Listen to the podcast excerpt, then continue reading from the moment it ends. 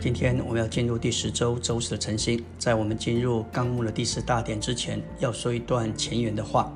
当以色列人进入美地之后，因着他们对神不忠信，而且离弃神，另立敬拜中心。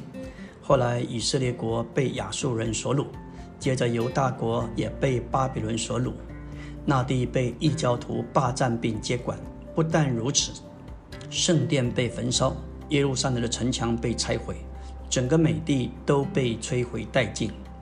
耶利米看见这一切，他坐在锡安山顶。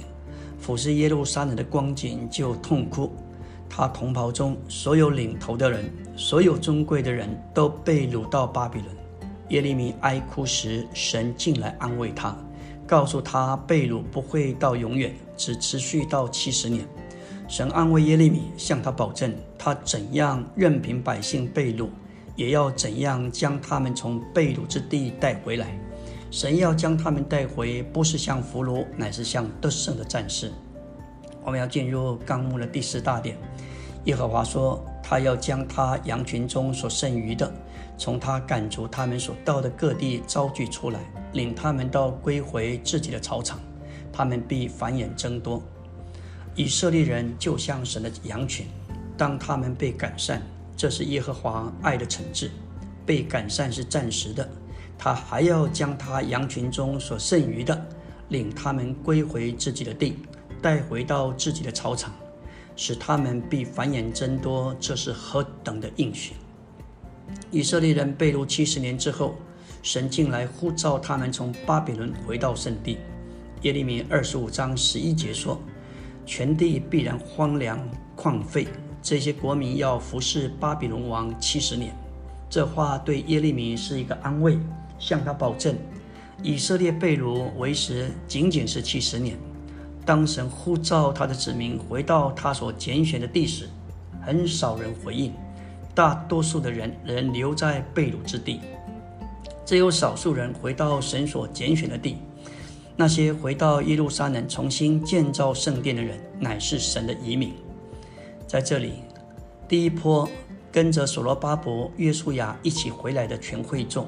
圣经上记载四万两千三百六十人，包括普碑七千三百三十七，加上歌唱的男女两百，总数也不够，不超过五万人。四九八九七，大部分的犹太人仍然留在巴比伦，因为只是少数人归回，所以被称为渔民。神并不需要每个人都回来，只要有移民回来，他就能够做重建的工作。感谢主，主的恢复就是在这移民的原则里。我们的人数虽然不多，但是神看这些少数的渔民能够迎接他的回来。神允许他的子民被掳到巴比伦七十年之后，要回到耶路撒冷。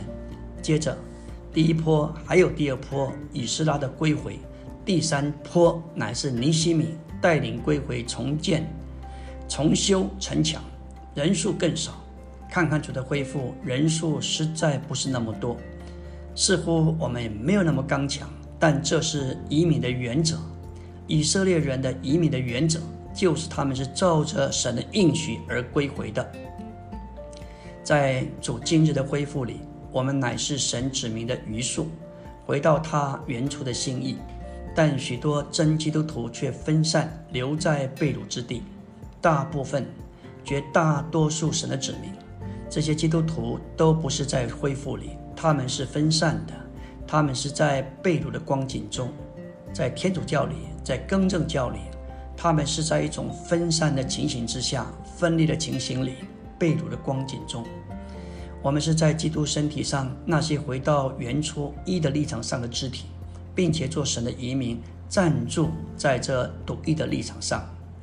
我们并不比其他的基督徒好。也不是比他们更有心、更完全、更摆上。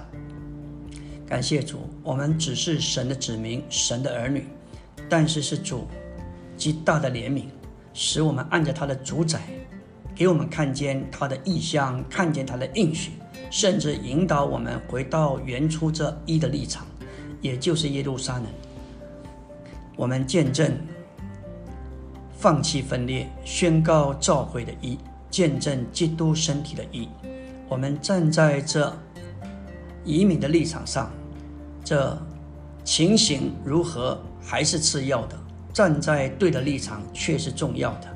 感谢主，因为站在对的立场，我们就经历神的祝福、恩典、神的同在。当以色列人从巴比伦归回耶路撒冷，同时也预备了基督来临的路。基督的来临，在米迦书五章二节就预言：伯利恒以法他，你在犹大诸城中为小，将来必有一位从你那里为我们而出，在以色列中做掌权者。他是从亘古、从太初而出。这位。就是指着基督说的，他的第一次的来，系于神的百姓从百姓从巴比伦被掳之地归回圣地。如果他们没有回来，基督就不可能来到这地上。按照米迦五章二节的预言，基督要生在伯利恒。为着这个应验这个预言，被掳归回的移民乃是神所使用的凭借。没有移民回到圣地，基督就无法记得成为肉体来到地上。基督的第一次来，当然也需要祭司撒加利亚、女先女宣言者亚拿的祷告，带进主来的应验。但无论如何，在地上总需要有一般人回到圣地，使基督能有所凭借，成为肉体来到地上。主乃是从这些被掳归回的移民中。生出来的，没有这些移民回到圣地，主就不可能有第一次的回来。阿门。